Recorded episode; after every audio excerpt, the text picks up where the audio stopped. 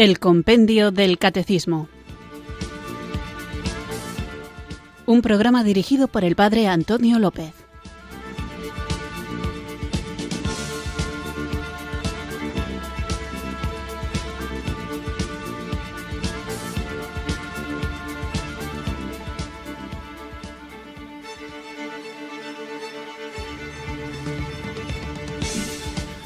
Buenas tardes, queridos oyentes de Radio María. Recibido un cariñoso saludo desde Irurzun, en Navarra, quienes sintonizáis una tarde más esta radio que cambia vidas, esta emisora de la Virgen, Radio María, para escuchar el programa El Compendio del Catecismo, un programa que tenemos todos los días, de lunes a viernes, de 4 a 5 una hora antes en las Islas Canarias, para todos quienes queráis ir profundizando cada vez más en la hermosa y bien fundamentada doctrina de nuestra Madre, la Iglesia Católica. Este programa en el que vamos desgranando las preguntas y las respuestas del libro que el Papa Benedicto XVI regaló a su Iglesia para compendiar, para hacer de manera más accesible y sencilla un regalo que ya anteriormente el Papa San Juan Pablo II nos había hecho cuando en este libro se explica el porqué de todo aquello en lo que nosotros creemos. Todo buen católico, todo buen cristiano, todo buen seguidor de Jesucristo tiene que conocer dos libros, la Sagrada Escritura y la Sagrada Tradición, el libro de la tradición que se encuentra de muchas maneras en los santos padres, en los escritos del magisterio y que como es difícil poder buscarlo todo, pues la Iglesia, Madre, nos lo simplifica poniendo a nuestro alcance estos documentos, el libro del Catecismo Mayor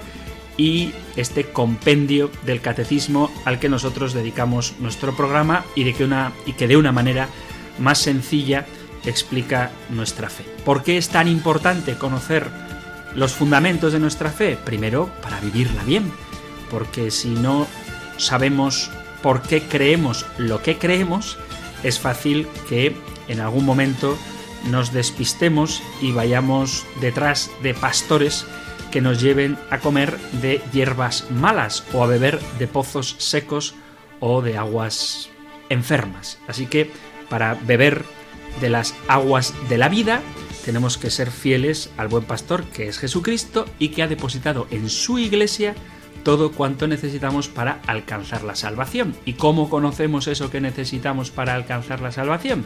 Pues a través de la Sagrada Escritura y de la doctrina que se encuentra compendiada en el compendio del Catecismo.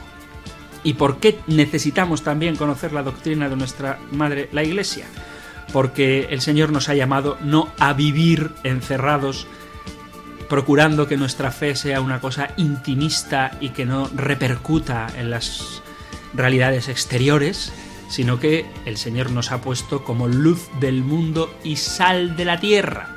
Y la vida cristiana está llamada a transformar también las realidades humanas. Y estas realidades humanas muchas veces se confrontan con la Santa Iglesia y a veces esto ocurre no por mala intención, sino porque hay personas que nunca han tenido una respuesta adecuada a sus inquietudes. Y por eso este programa del Compendio del Catecismo, el libro del Compendio del Catecismo, nos ayuda para también, como dice San Pedro en su primera carta, dar razón de nuestra esperanza a todo aquel que nos pida el porqué, ¿no? Saber dar una respuesta a todo aquel que nos pida razón de nuestra esperanza con toda mansedumbre y dulzura. Y la mansedumbre y la dulzura son fruto de una cabeza bien formada. ¿eh? Cuando un niño pequeñito te va a hacer una pregunta de matemáticas, no te asustas porque supones, supones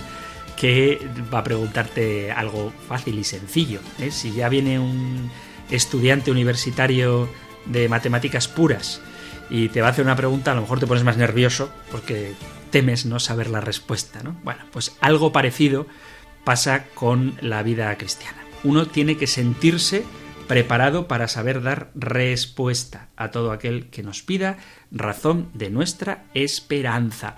Luego otra cosa es que quieran creerse o no creerse la verdad revelada, otra cosa es que quieran o no vivirla, pero por favor que nadie se vaya sin una respuesta adecuada. Y esto no se consigue así de un día para otro.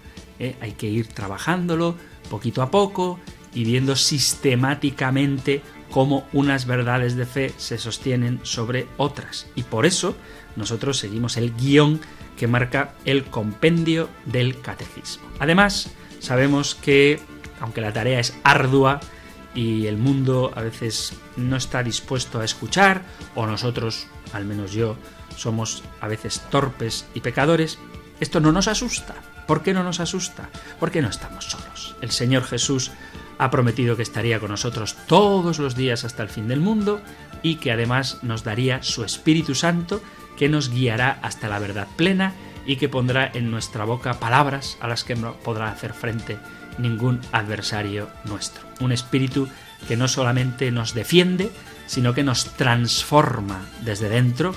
Así que vamos a pedir esa transformación para que amplíe nuestra capacidad de entendimiento, ensanche los horizontes de nuestro corazón para amar más y ponga en marcha nuestros pies y manos para vivir tal y como Jesús nos pide y tal y como Jesús nos capacita, precisamente con su Espíritu Santo, para que así demos gloria a nuestro Padre que está en el cielo.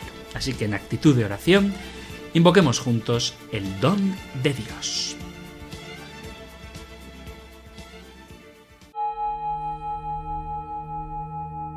Ven Espíritu, ven Espíritu, ven Espíritu.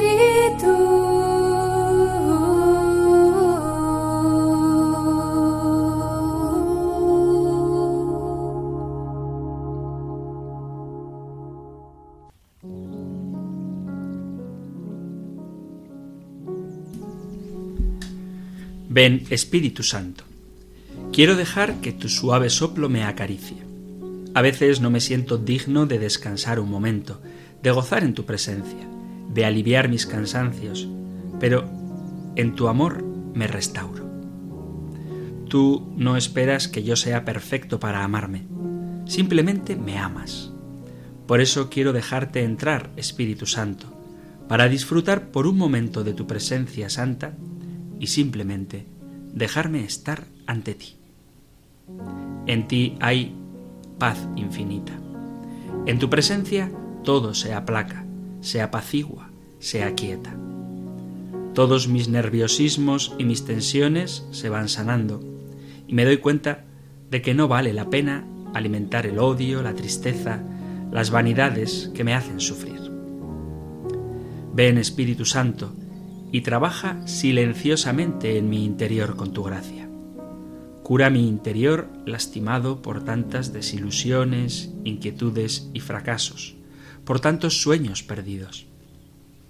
Ven a sanar ese mundo inquieto que llevo dentro y regálame el descanso y la serenidad que necesito. Sabes también que a veces te he fallado, te he rechazado, me he desviado. Pero rocíame y quedaré limpio. Lávame y quedaré más blanco que la nieve. Pasa por mi interior como agua de vida que limpia, renueva, vivifica. Ven, Espíritu Santo. Amén.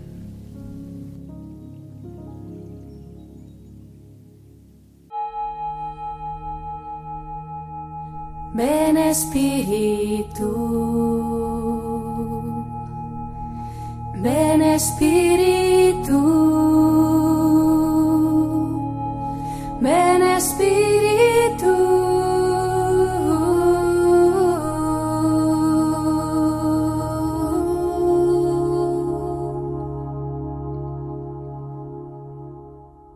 Vamos a dar un pasito más adelante en este recorrido, en este itinerario que marca la Iglesia con el compendio del Catecismo y sus correspondientes preguntas y respuestas. Y antes de avanzar, os recuerdo lo que veíamos en el programa anterior. El programa anterior lo dedicábamos al punto número 37 del compendio del catecismo que hacía la pregunta de por qué profesamos un solo Dios. Y leo la respuesta, profesamos un solo Dios porque Él se ha revelado al pueblo de Israel como el único. Cuando dice, escucha Israel, el Señor nuestro Dios es el único Señor, no existe ningún otro. Jesús mismo lo ha confirmado, Dios es el único Señor.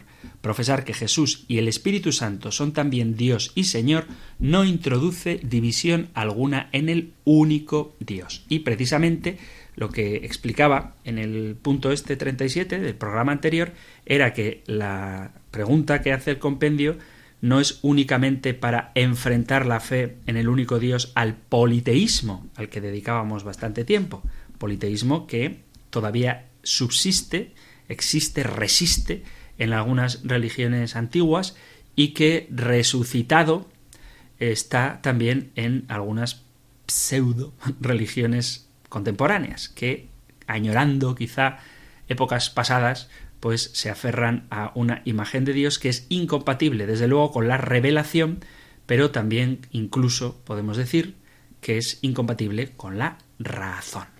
Y, además de contra el politeísmo, la fe en un solo Dios quiere dejar claro que la creencia revelada, que lo veremos pronto, en la Santísima Trinidad no supone que nosotros aceptemos que existan tres dioses distintos, como nos acusan algunas religiones. Por ejemplo, el Islam piensan que somos politeístas porque creemos en Dios Padre, Hijo y Espíritu Santo, y algunas confesiones modernas de corte presuntamente cristiano, pero no son cristianos, puesto que no aceptan la divinidad de Jesús, pues también piensan que somos unos herejes porque afirmamos la divinidad del Padre, del Hijo y del Espíritu Santo. De hecho, cuando hablemos de la Trinidad lo veremos más en concreto, cuando alguna vez he oído algún debate entre unitarios, aquellos que no creen en la Trinidad, pero se dicen cristianos, y trinitarios, los argumentos de los unitarios son precisamente no entender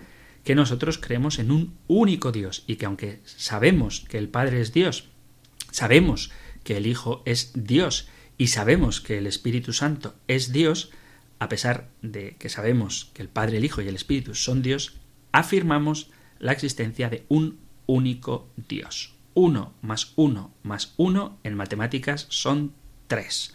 1 más 1 más 1 en Dios, en divinidad, es igual a 1. ¿eh? Esto es lo que nosotros profesamos y en el programa anterior veíamos precisamente lo que significa la fe en un solo Dios. Y también hacía yo alguna alusión al hecho de que las religiones son incompatibles, que la fe aunque afirmemos que existe un solo Dios, no es la misma, aunque el hecho de que creamos que las demás religiones están equivocadas no significa que no debamos aceptar lo que de bueno y verdadero hay en ellas.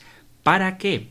¿Para que sigan en su error y nosotros con nuestra verdad y cada uno a lo suyo? No, para que nosotros desde nuestra verdad acompañemos aquellos que sinceramente buscan a Dios y ya creen en Él y ya aceptan algunas de las verdades que el propio Dios ha revelado, para que les acompañemos a conocer en plenitud al único Dios verdadero, el único que nos salva, en la única religión que Jesucristo ha fundado y que es el Dios Trinidad. Pero repito, el hecho de que alguien no haya llegado a la plenitud de la verdad no significa que no haya nada de verdad en él. Y el hecho de que alguien busque por caminos equivocados no nos exime a nosotros de acoger, acompañar y guiar a esa persona hasta la verdad plena que, vuelvo a insistir, es una única, que es el Dios de Jesucristo, que es el Padre, el Hijo y el Espíritu Santo. Quiero que quede claro que el diálogo y la apertura para encontrarnos con personas de distintas creencias, en absoluto significa un relativismo. Al contrario, significa una certeza tan fuerte en la verdad que nosotros tenemos, o mejor dicho, la verdad que nos tiene a nosotros, que nos atrevemos a acompañar, a dialogar, a hablar, a amar, incluso a aquellos que no comparten nuestra fe, precisamente para que, acompañados por nosotros y atraídos por nuestro amor, se abran a la acción del Espíritu Santo y también ellos se conviertan. No olvidemos que el mandato principal es el amor, y el amor se expresa cuando guía hacia la verdad. Entonces, quiero decir esto porque a veces me gusta ser dialogante, pero ser dialogante no significa ser relativista. Lo mismo hay que decir que estar fiado de que hay una única verdad que nos salva, que no se nos ha dado otro nombre bajo el cielo por el que podamos ser salvos que el nombre de nuestro Señor Jesucristo, no significa intransigencia, significa pedagogía, ir paso a paso, acompañando, guiando, distinguiendo el trigo de la paja y viendo qué cosas son compatibles con la fe cristiana y pueden ayudar a llegar a ella y qué cosas son incompatibles y por tanto hay que rechazarlas. Pero rechazar ideas, amigos, no es rechazar personas. Rechazar ideas no es rechazar personas. Podemos criticar a las ideas, podemos querer acabar con las que son incorrectas, pero debemos amar a todas las personas y guiar hacia la verdad plena a todos los que Dios pone en nuestro camino. Que nos quede claro que nunca olvidemos que somos instrumentos de la providencia para que se refleje en nuestra vida la hermosura del rostro de Cristo. En resumen del punto 37, creemos que no hay más Dios que uno solo y que el Padre, el Hijo y el Espíritu Santo son el único Dios, que no son tres dioses. Bueno, eso es lo que veíamos en el punto número 37. Vamos a escuchar ahora el punto número 38. Número 38. ¿Con qué nombre se revela Dios? Dios se revela a Moisés como el Dios vivo. Yo soy el Dios de tus padres, el Dios de Abraham, el Dios de Isaac y el Dios de Jacob. Al mismo Moisés Dios le revela su nombre misterioso. Yo soy el que soy. El nombre inefable de Dios ya en los tiempos del Antiguo Testamento fue sustituido por la palabra Señor de este modo, en el Nuevo Testamento, Jesús, llamado el Señor, aparece como verdadero Dios.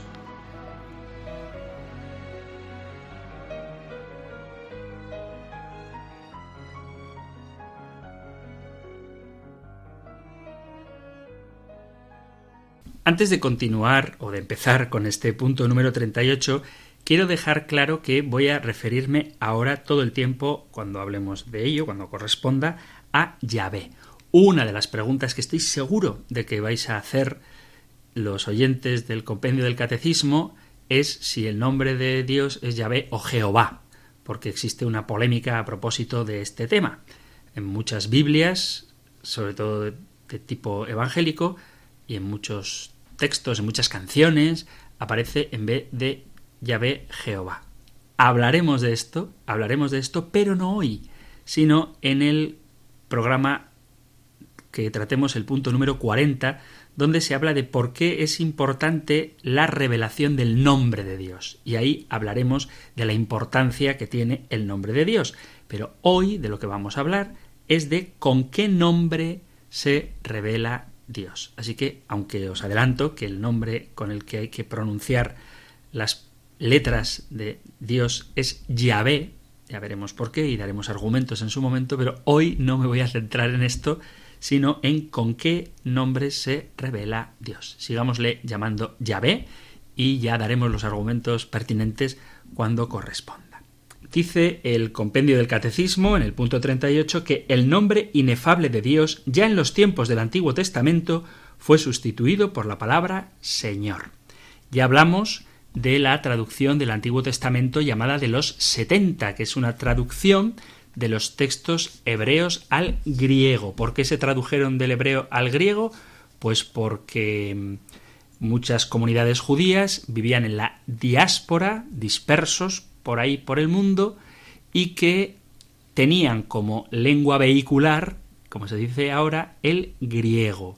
Entonces, según una antigua tradición, un siglo antes de Cristo, en Alejandría, 72 prestigiosos rabinos tradujeron la Sagrada Escritura del hebreo al griego y milagrosamente los 72 hicieron la mismísima traducción exacta de los textos originales.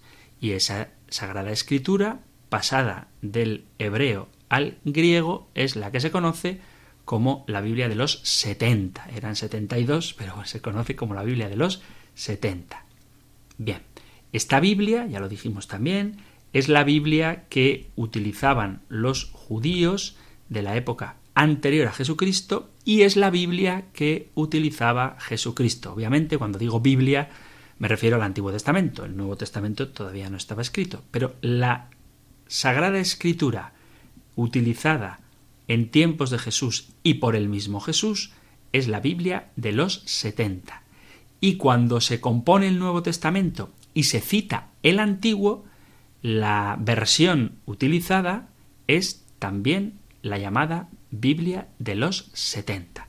¿Por qué recuerdo todo esto? Si de esto ya hemos hablado. Bueno, lo recuerdo porque, a pesar de la importancia, la veneración extrema que tenían los judíos por el nombre de Dios, repito que de esto ya hablaremos, los 72 rabinos que tradujeron la Biblia de los 70, del hebreo al griego, en las más de 6.000 veces que aparece la palabra Yahvé o alguno de los nombres de Dios, utilizan la palabra Kyrios. Y esto luego en, el latín es el Dominus. Pero por eso es tan importante la palabra Kyrios. ¿eh? Una oyente preguntaba por, por WhatsApp, creo que fue, preguntaba sobre esta palabra. Kyrios, que significa Señor, pero es la palabra con la que tradujeron el nombre de llave. He dicho seis mil veces, no son muchas. Bueno, vamos a ver qué distintos nombres aporta la Sagrada Escritura, con qué nombres se revela Dios el Señor. Desde el principio de la creación, Dios se ha revelado no solamente en su existencia, no simplemente ha dicho yo existo, estoy aquí, sino que además ha querido revelar su naturaleza y su forma de ser, su carácter. Es decir, cuando Dios se ha comunicado al hombre, no lo ha hecho simplemente, y esto es algo muy importante, para decir que existe, sino para tener una relación con el hombre. El Dios en el que nosotros creemos no es un Dios escondido e inaccesible. Como yo sé que los oyentes de este espacio sois muy amantes de la Sagrada Escritura, quizá alguno me diga, pues el profeta Isaías dice que Dios está escondido. En el capítulo 45 de Isaías efectivamente leemos, es verdad, tú eres un Dios escondido, el Dios de Israel, el Salvador. Pero, como todo, hay que leer el contexto, porque si en el versículo 15 dice tú eres el Dios escondido, el Dios de Israel, el Salvador, continúo diciendo se avergüenzan y se sonrojan todos por igual, se van avergonzados los fabricantes de ídolos, mientras que el Señor salva a Israel con una salvación perpetua para que no se avergüencen ni se sonrojen nunca jamás. Y luego dice en el versículo 19, por no leer todo el pasaje, no te hablé a escondidas en un país tenebroso, no dije a la estirpe de Jacob, buscadme en el vacío. Es decir, el Señor, cuando dice Isaías que es un Dios escondido, lo dice en referencia a los ídolos, para que quede claro que Dios es más grande que nuestra cabeza y que nunca podremos abarcar todo su misterio. Pero el mismo texto nos dice que el Señor no nos ha hablado a escondidas, ni nos ha pedido buscarle en el vacío, sino que se nos ha revelado, es decir, ha querido tener comunicación con el hombre. Por tanto, podemos decir que Dios es accesible y siempre se ha mostrado a la humanidad, a los hombres, a través de sus palabras y de sus obras. Desde que comienza la Biblia encontramos nombres o atributos o características de quién es Dios y nos ayudan a entender cómo es y cómo desea, y esto es importantísimo, obrar en nuestras vidas. Cuando Dios se revela, no es para saciar nuestra inquietud intelectual, sino para saciar nuestra inquietud intelectual y cambiarnos la vida y entrar en comunión con nosotros. Y como veremos más adelante detenidamente, en los tiempos bíblicos el nombre era muy importante. Hoy la gente creo que pone nombres buscando ser original. Bueno, el sentido que tenía el nombre antiguamente era diferente y por eso se tenía mucho cuidado a la hora de escoger el nombre de los hijos, porque el nombre se veía como una declaración sobre la naturaleza o el carácter o la misión de la persona. Y por eso, cuando Dios llamó a Moisés para liberar al pueblo de la esclavitud, Moisés insiste a Dios en que le diga su nombre, porque quería asegurarse de poder presentar las credenciales ante el pueblo de Israel sin reparos. Moisés, esto está en el capítulo 3 del libro del Éxodo, capítulo 3, versículos 13 al 15. Pero Moisés insistió, Supongamos que me presento a los israelitas y les digo, el Dios de sus antepasados me ha enviado a vosotros. ¿Qué les respondo si me preguntan ¿y cómo se llama? Yo soy el que soy, respondió Dios a Moisés. Y esto es lo que tienes que decirles a los israelitas. Yo soy, me ha enviado a vosotros.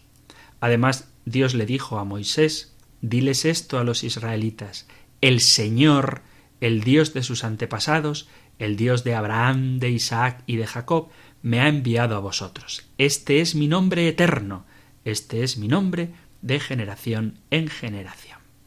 En este texto del libro del Éxodo se utiliza la palabra Yahvé, las cuatro letras Y, H, W, H. Aprenderoslas, los que no las sepáis, porque son importantes. Y, H, W, H. Yahvé. Entonces, en este texto, Dios usa el nombre Yahvé. Yo soy el que soy. Entonces se podría decir que este es el nombre de Dios. Yo soy el que soy. Porque él mismo dice, este es mi nombre eterno, este es mi nombre por todas las generaciones. Sin embargo, siendo esto cierto, hubo ocasiones en las que Dios, al hablar sobre sí mismo, subrayó alguna de sus características específicamente. Porque buscaba revelar algo especial sobre su persona y poder así, de alguna manera, transmitir confianza y paz. Por ejemplo, cuando Dios confirmó la promesa hecha a Moisés en el capítulo 6 del Éxodo, Dios menciona que Él es el Dios Todopoderoso. Éxodo 6, versículo 2. En otra ocasión, Dios habló a Moisés y le dijo, Yo soy el Señor. Me aparecí a Abraham, a Isaac y a Jacob bajo el nombre de Dios Todopoderoso, pero no les revelé mi verdadero nombre que es el Señor. Dios es mucho más de lo que podemos imaginar, y no hay idioma en el mundo que pueda definir la totalidad de cómo es Dios. Pero podemos conocerlo mejor si vemos alguno de los nombres y las características que estos nombres nos revelan a propósito de Dios. Por eso, cuando vamos a ver ahora algunos nombres con los que Dios se ha revelado, no se trata simplemente de curiosidades, como si tuviera apodos. Yo no tengo, no tengo apodo. Nunca he tenido, la verdad. Pero es como uno que se llama José, José Luis, y unos le llaman los distintos nombres de José Luis. Pues José Luis es uno. Eh, Pepe es otro. Pepelu otro. Pelu, otro. Eh, Luigi, otro. El Pepón, otro, ¿no? Como si los distintos nombres de Dios fueran una especie, pues esto, de, apodos. Y en realidad, los distintos nombres de Dios lo que hacen es decirnos algunas características de la personalidad de Dios. Por eso es tan importante saber cómo llamarle. Los nombres más utilizados en la Biblia para referirse a Dios son dos. Elohim, Elohim y Yahvé. Yahvé escrito sin vocales. Ya hablaremos de esto dentro de dos programas, si Dios quiere. Estas cuatro consonantes son Y, H, W, H. Entonces, la primera vez que aparece el nombre de Dios es Elohim, Elohim, que significa Dios. En la Biblia encontraremos muchas veces el nombre El y otros nombres que comienzan con esta raíz. Y esto es así porque ese era el término más común en la zona de Oriente Medio para referirse a la divinidad. La raíz el se usaba en combinación con otras palabras para distinguir e identificar de forma más efectiva la deidad, la divinidad de la que se hablaba. Por ejemplo, cuando en el Génesis Jacob construye un altar para Dios, lo llamó el Elohe Israel. Esta frase significa Dios, el Dios de Israel, o poderoso es el Dios de Israel. Así se identificaba específicamente en honor a quien se erigía el altar, en honor al Dios de Israel, el cual es un Dios todopoderoso. Y esta palabra, Elohim, la encontramos nada más abrir la Biblia en el Génesis, en el capítulo 1, versículo 1, y se refiere al Dios creador. Además, la palabra Elohim es una palabra en plural, es el plural de Eloah.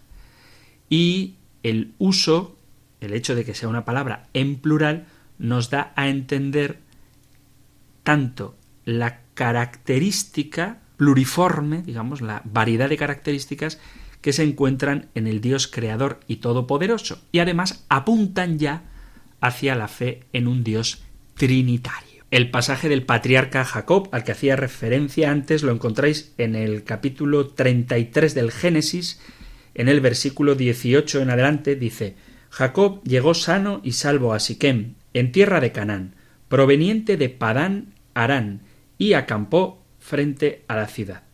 La parcela de terreno donde había plantado su tienda se la compró después a los hijos de Jamor, padre de Siquem, por cien monedas. Y ahora viene lo que nos interesa. Allí erigió un altar y lo llamó El, Dios de Israel. Y cuando al principio del Génesis, como acabo de mencionar, leemos al principio creó Dios el cielo y la tierra, esta palabra Dios en realidad es la palabra Elohim, que en sentido estricto está en plural. Por eso, cuando en el versículo 26 crea Dios al hombre, fijaos que todas las cosas que crea antes del hombre lo dice así en subjuntivo, bullan las aguas, produzca la tierra, pero cuando crea al hombre, dice Dios, hagamos al hombre a nuestra imagen y semejanza. Y esto concuerda con el hecho de que la palabra Elohim es plural. Con lo cual, como digo, se ve que Dios es muy rico, de ahí la, el plural, y apunta ya hacia la revelación de la Santísima Trinidad. Nombres como el de Elías, Elí, Elisa o Rafael, Miguel, Gabriel tienen este término Dios en su nombre. Y quizá el momento más conocido en el que se llama a Dios con este Elohim, con esta raíz El, lo encontramos en la pasión del Señor, cuando desde la cruz gritaba Elí, Elí, lama sabactani. Tenéis este relato, por ejemplo, en el Evangelio de San Mateo, en el capítulo 27, versículo 46. Y Jesús, citando ciertamente un salmo, citando el Salmo 22, pero se refiere a Dios así ora a Dios diciendo, Eli, Eli, lama sabactani. ¿Con qué otro nombre se revela Dios? Pues el más conocido, el más famoso, es el nombre Yahvé, que traducimos yo soy el que soy, el Señor. Este es otro de los nombres más utilizados en la Biblia cuando se habla de Dios y es el que aparece con más frecuencia. Yahvé, el Señor. Esta palabra se utiliza únicamente en la Biblia, lo digo porque el término Elohim se podía encontrar en otras confesiones, en otras religiones antiguas. De hecho, ya he mencionado que era el nombre utilizado en la zona de Medio Oriente para dirigirse a la divinidad. Sin embargo, el nombre Yahvé es el nombre que Dios escoge para presentarse delante de Moisés.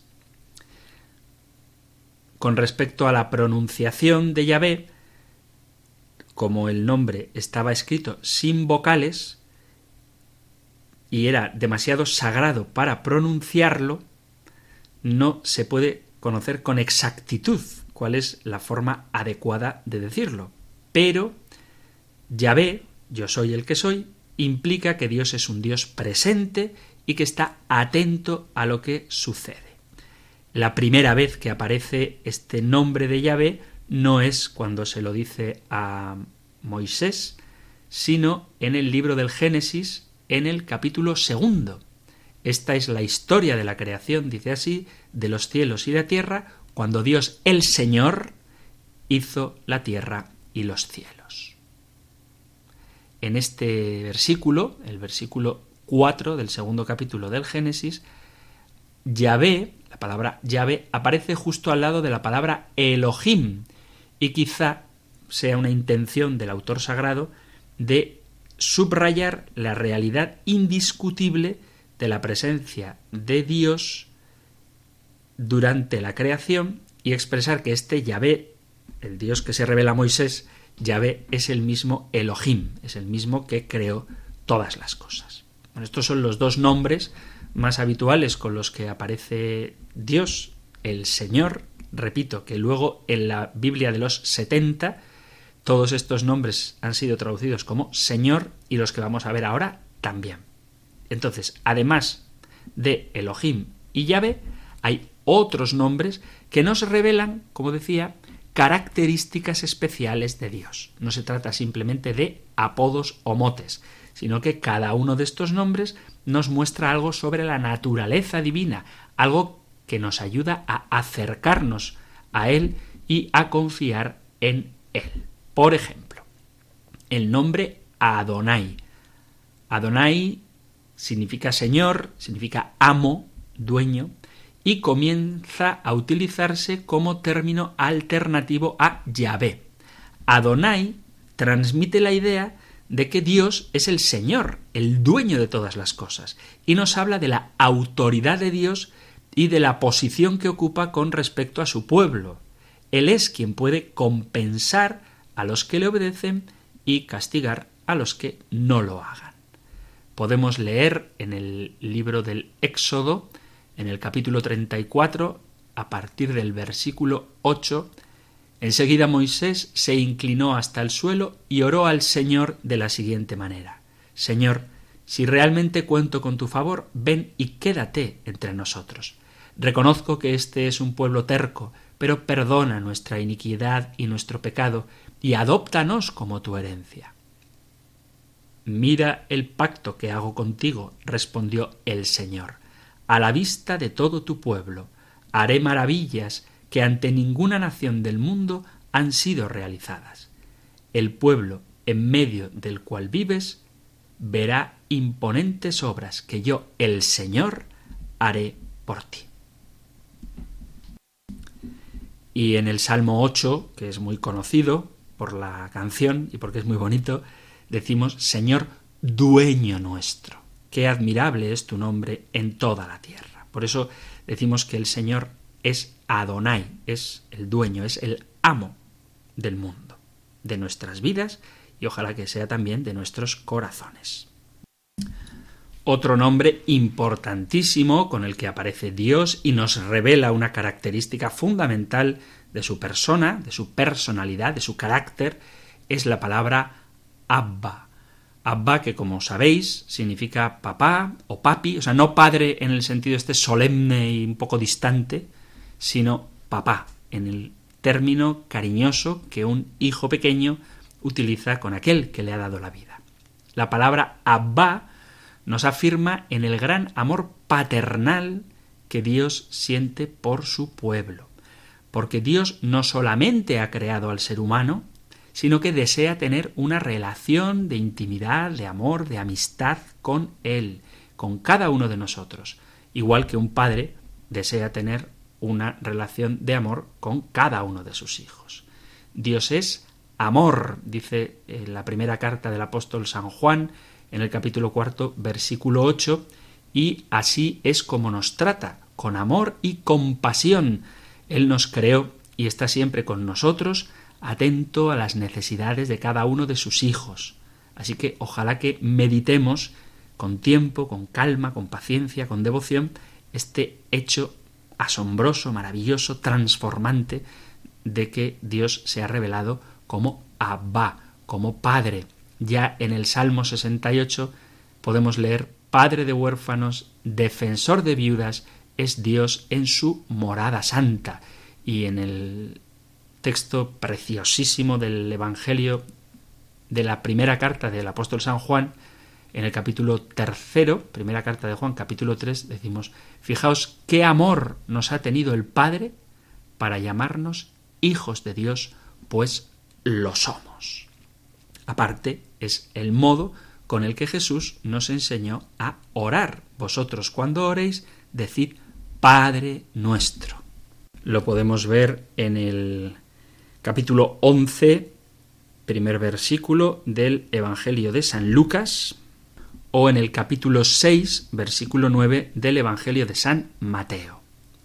Y el evangelista San Juan, aunque no nos enseña el Padre Nuestro, sí que en numerosas ocasiones nos muestra cómo Jesús se dirige a su Padre Dios precisamente con este término, Abba. Hay mucho que decir de esto y lo haremos cuando llegue el momento, pero es San Marcos el que nos cuenta que esta expresión Abba, Padre, es la que usaba Jesús para dirigirse a Dios, su Padre, en el capítulo 14, versículo 36, o por ejemplo en esa frase tan bonita de Jesús en el capítulo 11 del Evangelio de San Mateo, versículo 25, yo te doy gracias, Padre, Señor del cielo y de la tierra. Así que este es el nombre con el que Jesús nos enseña a dirigirnos a nuestro Padre, que es Dios. Otros nombres que aparecen, por ejemplo, Yahvé Rafa, que significa el Señor que sana, el Señor tu sanador. De ahí viene también Rafael. ¿Por qué? Pues porque Dios se manifiesta con este nombre como aquel que quiere traer bienestar y salud a todas las áreas de nuestra vida, no solo al ámbito espiritual, porque Dios es el que sana y puede sanar todo nuestro cuerpo, espíritu y alma todo nuestro ser, toda la integridad de la persona. Él desea sanar las enfermedades que nos afligen psicológica, espiritual y, por supuesto, físicamente. Porque la sanidad, la salud, forma parte de su naturaleza. El propio Jesús pasó por el mundo sanando a los enfermos de todas las dolencias. Leemos en el libro del Éxodo, capítulo 15, versículo 26, les dijo, Yo soy el Señor tu Dios. Si escuchas mi voz y hacéis lo que yo considero justo, si cumplís mis leyes y mandatos, no caerá sobre vosotros ninguna de las enfermedades que traje sobre los egipcios. Y luego dice, yo soy el Señor que les devuelve la salud. Yo soy Yahvé Rafa. Y en este texto precioso de Isaías, al que luego alude también San Pedro, ciertamente Él cargó con nuestras enfermedades, soportó nuestros dolores, pero nosotros lo consideramos herido, golpeado por Dios y humillado. Eh, Isaías 53:4, sus heridas nos han curado. Esto está, como digo, en Isaías 53:5 o en la primera carta de Pedro en el capítulo 2, versículo 24. Entonces el Señor es el que sana. Otro nombre del Señor, Yahvé Shalom. El Señor es la paz. La paz que Dios da es una paz que a ojos del mundo parece ilógica. La paz os dejo, mi paz os doy, no os la doy yo como la da el mundo, dice San Juan en el capítulo 14, versículo 27. No os angustiéis ni os acobardéis. Por eso digo que la paz que Dios nos da no se fundamenta en las circunstancias tranquilas o en la ausencia de problemas, sino que se fundamenta en la confianza total que tenemos de que Dios está con nosotros y de que a su momento obrará a nuestro favor.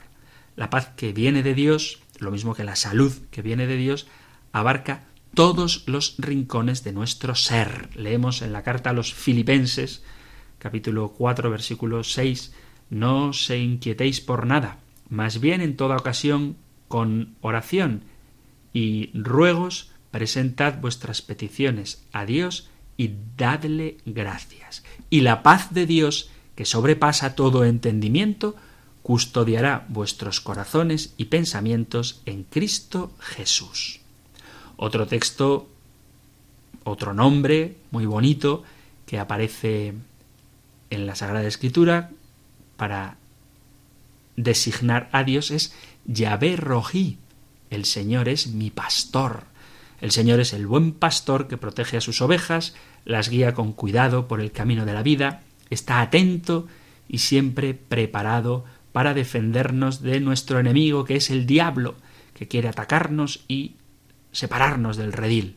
Y como buen pastor, Dios provee nuestras necesidades. El famoso y precioso Salmo 23, El Señor es mi pastor, nada me falta, en verdes pastos me hace descansar, me conduce hacia fuentes tranquilas. Y el Evangelio de San Juan tiene este texto precioso de El buen pastor, capítulo 10 de San Juan, versículo a partir del versículo 11. Yo soy el buen pastor, el buen pastor da la vida por sus ovejas. Conozco a mis ovejas, ellas me conocen, como el Padre me conoce a mí y yo lo conozco a él y doy mi vida por las ovejas. Tengo también otras ovejas que no son de este redil, y también a esas debo traerlas. Así ellas escucharán mi voz, y habrá un solo rebaño y un solo pastor. También está el Señor Sabaot, el Señor de los ejércitos, Yahvé Sabaot. El Señor, a veces en una traducción menos bélica que el Señor de los ejércitos, se suele traducir también el Señor Todopoderoso. En cualquier caso, Dios es el Señor de los ejércitos en el sentido amplio, porque Él tiene todo el poder y gobierna sobre todos los ejércitos del cielo, de la tierra y del universo, del ejército visible y del invisible, de los ángeles y de los de la tierra, porque el Señor es sobre todo y sobre todos. Y en este nombre se expresa, en Yahvé Sabaot, se expresa Yahvé, Yahvé Sebaot, se expresa su inmensa majestad, la autoridad, el poder, el dominio que tiene Dios sobre todo y por tanto nos da la seguridad de que estamos en las mejores manos. Lo tenemos, por ejemplo, en el Salmo 24. Portones, alzad los dinteles, que se alcen las puertas eternales, va a entrar el Rey de la Gloria. ¿Quién es ese Rey de la Gloria? El Señor héroe valeroso, el Señor héroe en la batalla, dice esta traducción, el Señor héroe de la guerra portones, alzad los dinteles, que se alcen las antiguas compuertas, va a entrar el Rey de la Gloria. ¿Quién es ese Rey de la Gloria? El Señor Dios de los ejércitos. Él es el Rey de la Gloria. Y hay también otros nombres como el Señor mi estandarte, Yahvé Nisi, mi bandera, mi estandarte, cuando el pueblo de Israel ganó una batalla contra los amalecitas, pues Moisés construyó un altar para reconocer que habían vencido porque llevaban la bandera, el estandarte del Señor. Esto está en el capítulo 17 del Éxodo, versículos 15 y 16, y también está el Señor proveerá, Yahvé Jiré, el Señor provee, el Señor que nos da todo lo necesario para que podamos confiar en Él. Esto cuando Abraham fue a sacrificar a su hijo, pero al final Dios detuvo su mano, en el versículo 13 y 14, capítulo 22 del Génesis, Abraham alzó la vista y en un matorral vio un carnero enredado por los cuernos. Fue entonces, tomó el carnero y lo ofreció como holocausto en lugar de su hijo. A ese sitio Abraham le puso por nombre El Señor provee. Por eso, hasta el día de hoy, en el monte se le dice El Señor provee. Así que estos son los nombres con los que se revela Dios y, como digo, cada uno de estos nombres nos da alguna característica de su personalidad, porque Dios quiere que le conozcamos y conociéndole entremos en una relación personal con Él. Así que queridos amigos, llega ya el momento de recibir vuestra interacción, vuestra comunicación con el programa y sabéis que tenéis varias vías para hacerlo.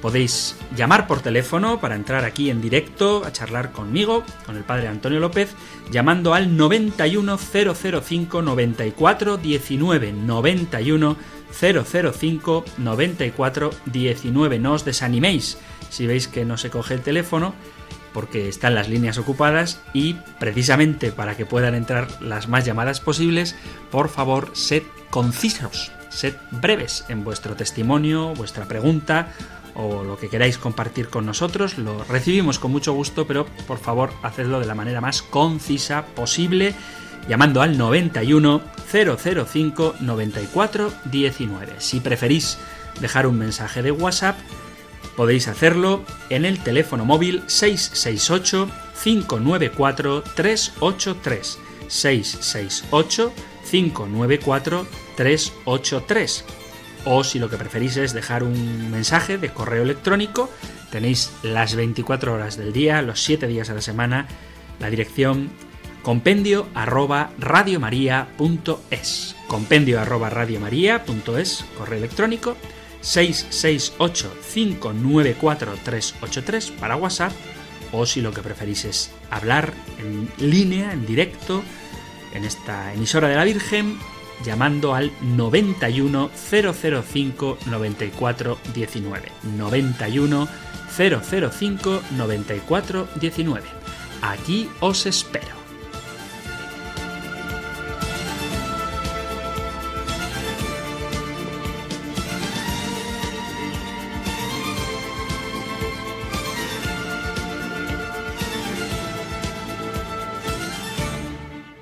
Estamos ya en el 91005-9419, dispuesto a, escoger, a escuchar, a acoger las llamadas de nuestros queridos oyentes y nos vamos hasta Sevilla para hablar con Manuel. Manuel, muy buenas tardes. Eh, buenas tardes, eh, gracias Padre Antonio. Eh, voy a ser breve. Eh, una reflexión de que existe un solo Dios mm, nos la puede dar el mismo Dios y los primeros seres que, Dios creó que fueron los ángeles. Tanto los ángeles buenos como el, soy el ángel Gabriel, Gabriel en la Anunciación, cuando le dijo a la Virgen María que asisto al trono de Dios, como los ángeles malos, los demonios, cuando las personas inmundas, los mismos demonios le decían cuando veían a Jesús, sé quién eres, eres el santo de Dios. O sea, no le dicen eres un Dios, sino eres el santo de Dios. Tanto los ángeles buenos como los mismos demonios reconocen que hay un solo Dios. Y por parte del mismo Dios, ¿quién más que, nos puede dar testimonio que el mismo Dios? Jesús, en dos pasajes que para mí me merece, que es cuando un escriba dice, dime cuál es el primero de los mandamientos. Pues mira, hay un solo Dios, mira, escucha Israel, un solo Dios, armarás sobre todas las cosas y otro semejante a tu prójimo como a ti mismo. Y otro pasaje, cuando ya en la ascensión le dice Jesucristo a los discípulos, y, y predicad en el nombre, en el nombre del Padre, un solo nombre, no le dice y predicar los nombres, los nombres del, del Hijo, del Padre, de que hay un solo nombre, que hay un solo Dios. Y, y me pregunto, ¿qué nación del mundo tiene más de un presidente? y nada más, padre. Bueno, está muy bien, como siempre, tus aportaciones, pero ojo, cuidado con el argumento de los presidentes, cuidado, ¿eh? Porque hay un presidente en cada nación y eso sería un problema. O sea, que ese argumento se puede volver en contra de ti porque efectivamente las naciones tienen un presidente, pero hay un presidente distinto en cada nación. Sin embargo, Dios es, hay uno único, solo, el verdadero, para todas las naciones. Y con respecto a que los demonios lo reconocen a Jesús y Él les manda callar, eh, tienes razón. Por eso suelo insistir tanto en que no basta con creer que Dios existe porque los demonios también creen y tiemblan, dice el apóstol Santiago en su carta, y vemos que en el Evangelio los demonios reconocen a Jesús. No basta con creer que Dios existe, sino que hay que vivir conforme a su voluntad. Esa es la gran diferencia. Por eso la cuestión de fe no es meramente intelectual, porque el demonio se sabe el catecismo de maravilla y la Biblia también. No, de hecho utiliza la Biblia para tentar a Jesús en las tentaciones del desierto. O sea que saber, conocer, no es suficiente.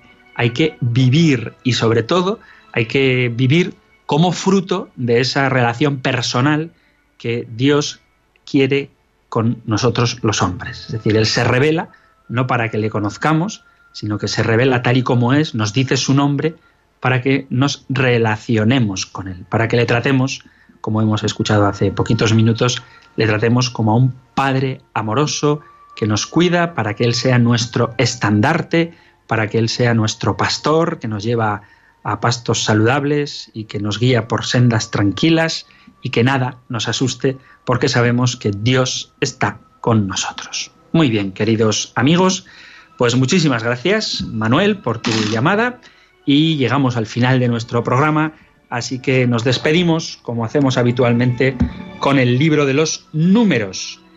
El Señor te bendiga y te proteja, ilumine su rostro sobre ti y te conceda su favor. El Señor te muestre su rostro y te conceda la paz. Muchísimas gracias, queridos oyentes, por estar ahí. Gracias por escuchar el compendio del catecismo y si queréis, volvemos a encontrarnos en el próximo programa. Un fuerte abrazo.